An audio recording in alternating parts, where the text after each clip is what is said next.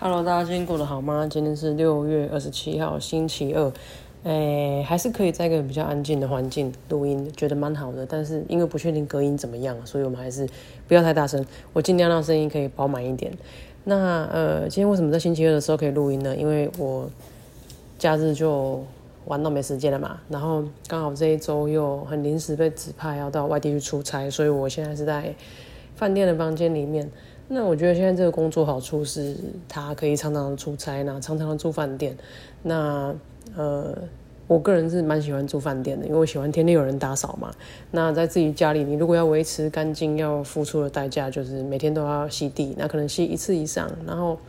因为我们家有养小狗嘛，所以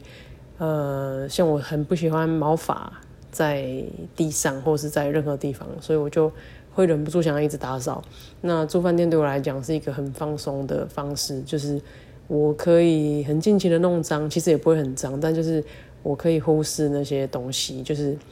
呃，比如说我今天回来，然后在这个房间活动了一整天，那呃，隔天我出去工作回来，我的房间就会被打扫干净。所以 housekeeping line 是我一定会点亮的东西，就是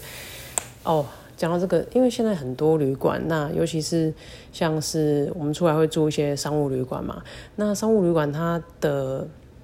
我觉得有些症结点我不是很可以接受，比如说像现在很喜欢推环保旅店的概念，那其实所谓环保旅店就是他希望你如果连续住宿的话，你可以不要天天换毛巾，那或者是说像是一些一次性的备品，他希望你可以自己带，比如说牙刷、刮刮毛刀啊、呃肥皂这些东西。那他可能就会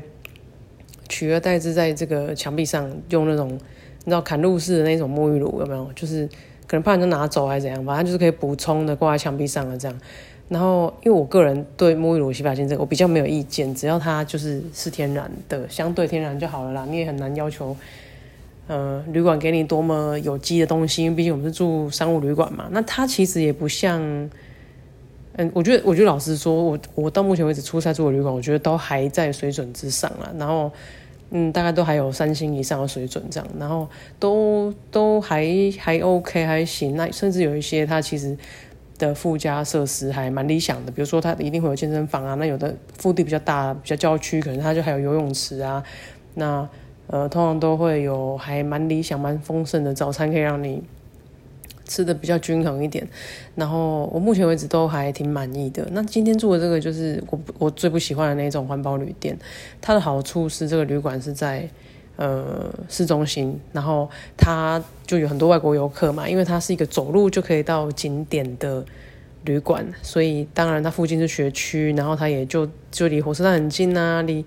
那个景点很近啊。然后呃，因为我们是很临时决定出差，所以就。没有办法花时间找比较符合需求的，那就这个东，反正就是这一家还行，就定了这样。那呃，刚刚讲到环保旅店这个事情嘛，那当然来之前，他因为说真的啊，因为像我们现在就是商务需求啊，常常要出差什么的，你不可能跟你的客人讲说公务出差，你还要他就是什么东西都要自己带，因为有时候很临时交办就出门了，你可能当天到办公室才知道哦，就是。可能让你回去收个东西，或者是哦收个东西，隔天就要可能出去一个礼拜之类的。你像我觉得像备品那些东西要人家自己带，还蛮麻烦的，对我来讲啦。然后因为我东西就已经很多了嘛，我当然会希望说，哎，出去我可以随手就可以用，那用完就可以丢掉。也许有的人会觉得这样很不环保，可是说真的啦，就是今天你要去住旅馆，不就是一个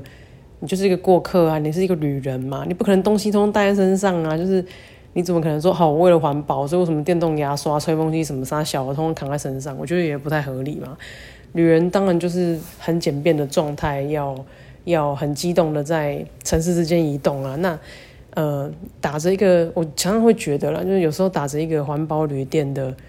呃的概念，在说服客人说，哎，这些东西我们不提供，或者是啊，我们提供，但是你要付费购买。我会觉得其实你是变相的在呃。让客人很不方便。那下一次要订房，我就会考虑这件事情，说哦，那间旅馆什么都没有。我比方说要牙刷、刮刀，我都还要去特别去跟他要，或者是说啊，我要到一楼的柜台去拿，他不会在房间就直接提供，我会觉得蛮麻烦的。所以下一次订房，我就会想要排除这样子的旅馆，即便他可能有其他优点。那因为可能备品是我的点吧，就是我喜欢方便，然后我喜欢用完就丢掉，然后就是对啊，环保人士也不需要抨击啊，因为你有你的想法，因为我个人觉得东西用完洗过继续用，我觉得也很浪费水啊，然后也很也很也很那个什么东西，就是会造成环境污染啊，因为你可能需要一些洗洁剂啊，就像很多人，呃，你知道有些团体啊，就是就是倡导不要用塑胶袋嘛，然后。然后自己带餐具、自己带杯子去店家装，当然它是利益良好，它可以减少大量的就是一次性的垃圾。可是各位有没有想过，就是有一些人他很过头的在，当然就是你能力所及，比方说我就天天都吃这家便当，我天天带便当盒去装，那就是你知道，就是你有一个模式在，我觉得也就算了。有时候比方说你去买个叫什么鱿鱼羹啊，买个米刷狗有没有？还是说你去买个饮料，然后。可能对方有他的，我不知道有的有一些店家可能就是有一些自私的装的的容器来计量还是怎么样，可是你莫名其妙就拿一个你自己的盒子、你的袋子、你的杯子，然后去让他装，我我我也不知道这样环不环保啦，因为你吃完要洗嘛，你用之前也要洗啊，吃完你也要洗也要清洁啊，然后你可能会造成店家很忙碌之中还要特别符合你的尺寸的帮你帮你的容器装东西，我觉得也。有没有很环保？我真的觉得见仁见智啊。然后，因为台湾真的是一个很特别的国家吧，就是我们这个海岛嘛，某种程度上来讲，我们其实跟韩国济州岛很像。小的时候呢，我就去过韩国嘛，我第一个去的人生第一个出国的国家就是去韩国。那小时候去那边参加运动比赛嘛，但途中有一个呃活动，就是去这个济州岛玩的。我还记得那时候去济州岛，那那个导游跟我们耳提面命的事情就是。济州岛是一个海岛，它所有的东西都要仰赖从韩国本岛进口，所以济州岛岛上的消费高，济州岛岛上的物资也很缺乏。即使小到像是旅馆的牙签，如果你没有用，你都不要浪费它，你不要去玩它，因为这些东西被你呃浪费了、使用了、被抛弃了，垃圾要再回去韩国丢。当时啊，然后呃，现在有没有更进步，我就不知道了。然后。用完的这个东西还要从韩国进口，这样，所以我一直对那个导游讲的事情，就是不知道为什么，就是一直记到现在。那其实台湾在台湾生活会让我有一样的感觉，是我们很多东西仰赖进口，因为我们自己没有能力生产，或者说我们生产的东西可能不及国外的品质，所以直接从国外进口嘛。比如说我们弱农类的东西嘛，比如说乳乳酪啊、cheese 啊，或是像麦子啊。我们的小麦、大麦种不太出来嘛，就算种出来品质也不是很好，这是因为纬度跟气候的关系。那像这样子的东西，我们很仰赖进口，它的单价就会高，导致台湾很多像是异国料理，或者是呃异国的食材，或者是西式的饮食，呃西方的饮食跟相关的东西，容器或是餐具都会呃相对比较高昂一点。刚为什么讲到这个？哦。呃，我觉得同时间也是因为我们地窄人稠嘛，那呃，可能消费习惯就会造成这个环境很大的负担。然后就比如说一人，就像广告词很喜欢讲，一人一个塑胶袋啊，那海龟就怎么样了啊，谁就怎么样，有没有？那嗯，我觉得环保意识很重要，那做好回收也很重要，不必要的浪费减少也很重要。可是不要矫枉过正。那我自己个人的感想就是。住饭店什么都没有，让我觉得很麻烦。那我因为要带，就是我因为要准备一些，好吧，因为你都不你都不提供嘛，我因为要准备一些让我可以随身带的东西，我搞不会做出更浪费的行为。比如说，我可能会买我不需要开销的东西来放在我的旅行袋里面，因为可能家用的东西很不好装到我的箱子嘛，所以我必须要买一些旅行包来符合我的需求。因为你饭店不提供嘛，那为了要用什么环保吸管什么的，你看你看到不提供吸管之后，就市面上就开始出现一些不锈钢吸管啊，没有了吸管之后就要不锈钢吸管刷，嗯，然后就开始什么冰霸杯啊，手摇杯尺寸的保温杯，你看保温杯真的是层出不穷的在就是推陈出新，各式各样的造型，等一下要冰霸，等一下可以手提哦。等下又怎么样？保冰几几小时，保暖几小时？你看这样子的东西就开始就开始就是排山倒海的被制造出来。那当然，因为它的嗯品质良莠不齐嘛，所以你可能买了不好用换掉，买了不好用换掉。你搞不好，我跟你讲，一般人家里这至少五个以上的保温杯，每个人至少。随随便便都有，因为你出去参加活动也送啊，对不对？然后送那种很烂的啊，科字候选人的有没有？然后一装水就会漏，里面有塑胶味，Made in China 那一种。你看到好事多特价，你也买啊，因为你觉得哎好像用得到，爬山好像用得到。你用了一阵子，觉得哎那个新出来的造型好像更符合我的需求，你也买啊。哎呦这个杯子的杯架放不下，我也买过啊。或者说我用久了，那个那个它里面的垫圈疲乏了，关不紧会漏水，我也买过啊。为什么？因为买垫圈比买杯子还麻烦，我干脆连杯子一起换掉啊，对吗？那各位其实想想看，这样子到底有没有比较环保？因为我们家里就多了很多各式各样的杯子跟水壶，然后你真的有因为这样子减少买饮料吗？我觉得我也是打问号诶，就是，呃，当然就是塑胶的东西对环境很伤啊，可是有没有更合理的方式可以解决这个事情？嗯，也不是说一昧的说我就是哦环保环保，所以你看你你看那些就是所谓的不速之客，不用塑胶的人有没有？他们不是自己成立一个团体叫不速之客吗？就这些人为了要去外带食物，不要用店家的袋子，他可能要去买保温盒、保餐，嗯，便当餐盒防漏，他还买一些呃可以重复使用的塑胶袋。我觉得这个最蠢，sorry，可是我真的觉得这个超蠢的，又又又要怕那个塑化剂，然后又要防漏，又要可以洗又晾干，重复使用。各位，你知道台湾的环境洗干净再晾干，其实我觉得中部以北都有点难度诶。你基本上不发霉都要偷笑了，那你这东西藏污纳垢吃到身体里面，难道不会伤肾吗？真的有比那些一次性的东西还对环境更友善吗？我也是很怀疑。然后像这些东西不被不被疼爱了，或是不被不被继续使用了，他们被丢掉，对环境造成负担，难道不会更大吗？好了，这是我个人感想，啰里吧嗦也讲了十分钟。Anyway，然后这是我对环保理念的看法，我觉得有点莫名其妙吧。嗯。还要讲什么？哦，最近还跟一个朋友聊天。有个朋友，他是，呃，当然他自己也出来创业嘛，那事业也很成功。那他在创业之前呢，他是在做设计工作的，他是一个工业设计的设计师。那最近他因为以前的，就是呃朋友邀约，以前的同事邀约，他就回去，有点像是跨刀帮。帮对方这个公司呢，在设计一个产品。那我们最近就在聊这个事情，然后他就说啊，台湾因为很多产业，因为它是这个是传产嘛，算是纺织，嗯，包包、衣服之类的吧。那他就说很多产业都外移啦，所以这些这些工厂他们都不聘请 in house 的设计师了，转而就是如果有设计需求就外包出去，然后比方说，呃，可能在一些设计师的的的媒合的求职的网站上，然后找合适自己需求设计师，然后比方说他一个，他就变成 case by case，就一个东西我需要设计一个水平，那我的呃我希望的规格，然后我希望的交期是多久，那我的预算是多少，那看有没有适合的人来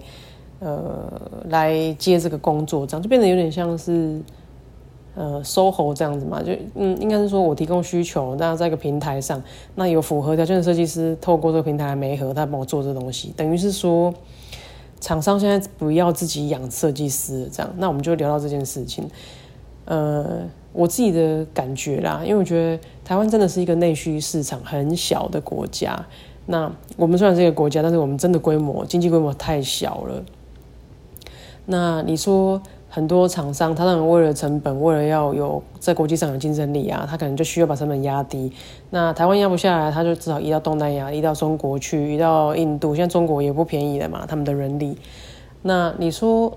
随着就是呃民主意识的抬头啊，然后大家对呃资方劳方关系想要改善的的同时啊，比如说政府一直在在。推行的这个基本工资要调涨啊，那大家希望跟工作更有品质，可以兼顾家庭啊。知道马斯克需求嘛？当你就是你想要呃吃饱穿暖的这个最基本的食的需求被满足之后，你会往上去嘛？你会去追求心理的满足嘛？你会去追求一些精神上的肯定啊，跟被需要的感觉啊，就是马斯洛马斯洛的这个需求理论嘛，对不对？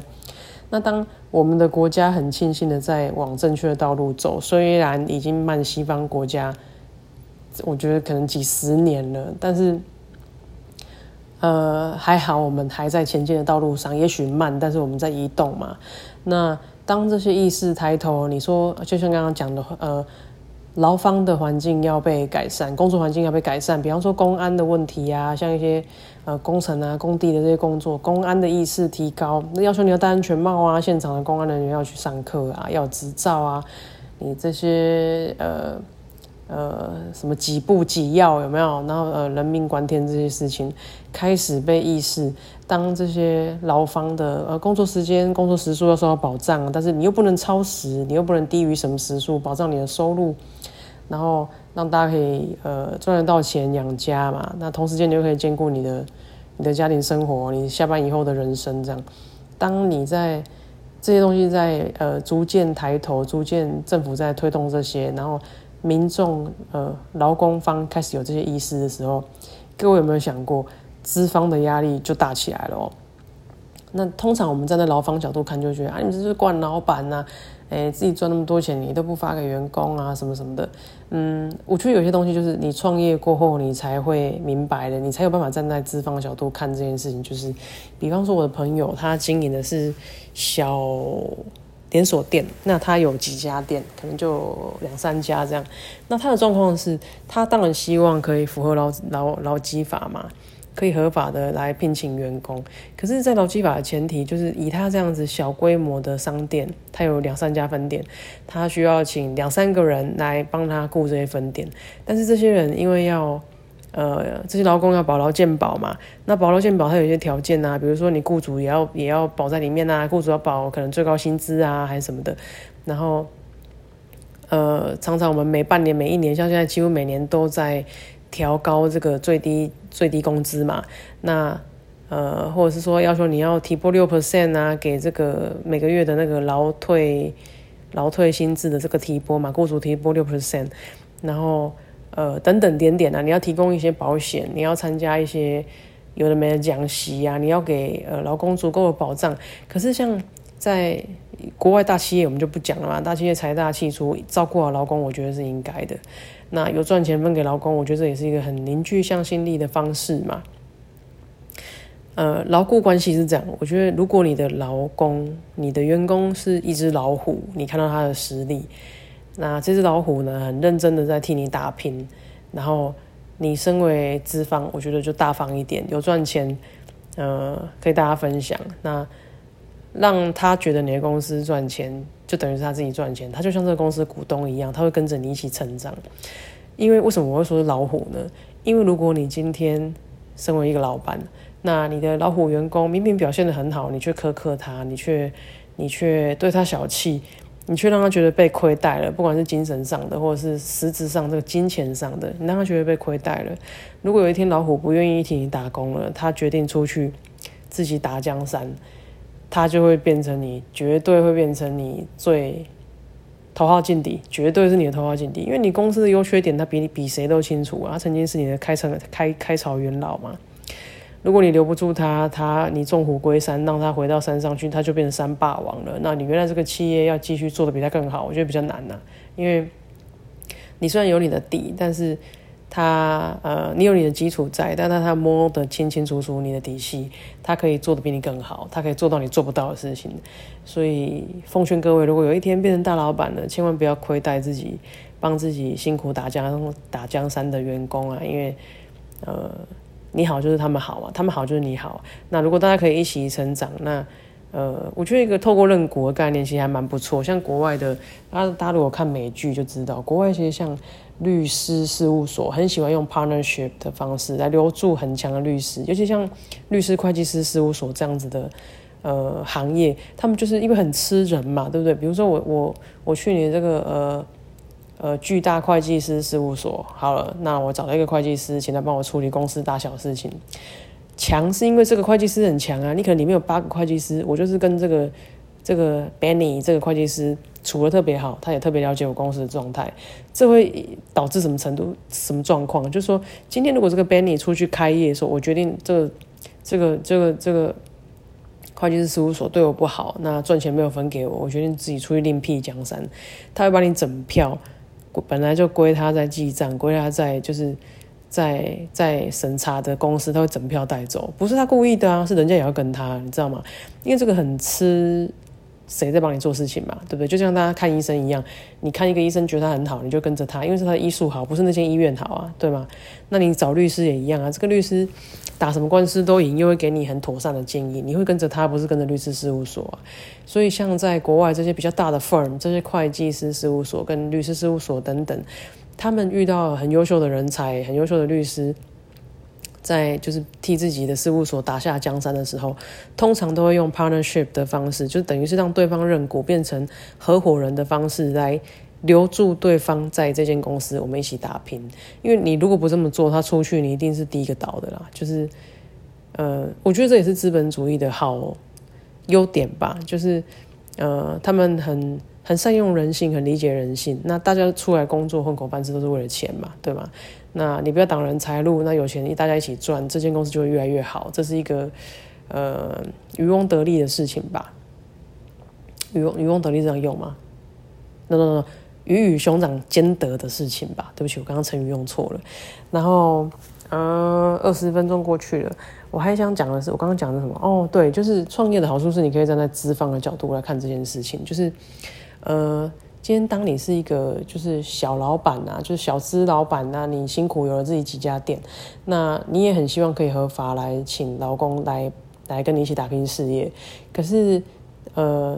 当你请这些 in house 的员工，你要同时承担的可能保险啊、呃劳健保啊，你要负担的一些法规啊等等的费用，就会还蛮可观的，可能会很大程度去侵蚀你的。利润，那并不是说因为你利润很多，你舍不得分给政府或者是分给劳工，其实不是这样。因为有时候，其实像呃小资老板在做的时候，呃很多时候创业的收入顶多大概就是 cover 你自己去上班的薪水，大概这样子而已。所以当你要负担那么多的时候，就会导致很多老板宁愿请黑工，宁愿请工读生，他都不要请正职员工，因为他的负担太大了。他真的就是呃赚个生活这样子而已，然后。变成，如果你要，呃，整个规模起来，照完全照政府的法规走，其实会会压垮自己啊。那最近就像之前也有聊到，因为陆续都有听说一些朋友或者认识的人，或是曾经来往的这些呃厂商客户，他们就就在这个时候选择收摊了嘛。那不管是做的好的，不管是做的不好的，或者是租约到期的，或是因为疫情压力很大的，就很多人在这个时候都选择结束营业了。因为我觉得某种程度是设一个停损点啊，那某种程度可能也是，嗯，我觉得讲一个很现实的，你其实评估一下说，呃，因为人终究就是还是要呃工作、生活、赚钱嘛，对不对？那你其实到一某个某个 come 当你稍微评估一下你的辛苦跟付出跟收获，其实是不太成正比的。我觉得就是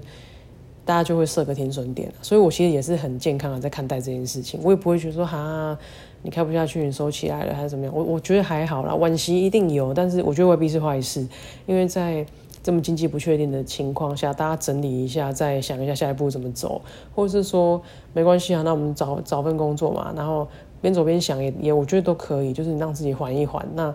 生活过得去就好了。呃，计划这个事情总是要总是要一点时间呐。那你我觉得趁着就是休息的时候转换一下心情啊，调整一下，那也不用太急太冲动这样，因为现在不是一个很适合乱冲的时机点。那。讲到这个呢，我们再来聊一下小投资。这样，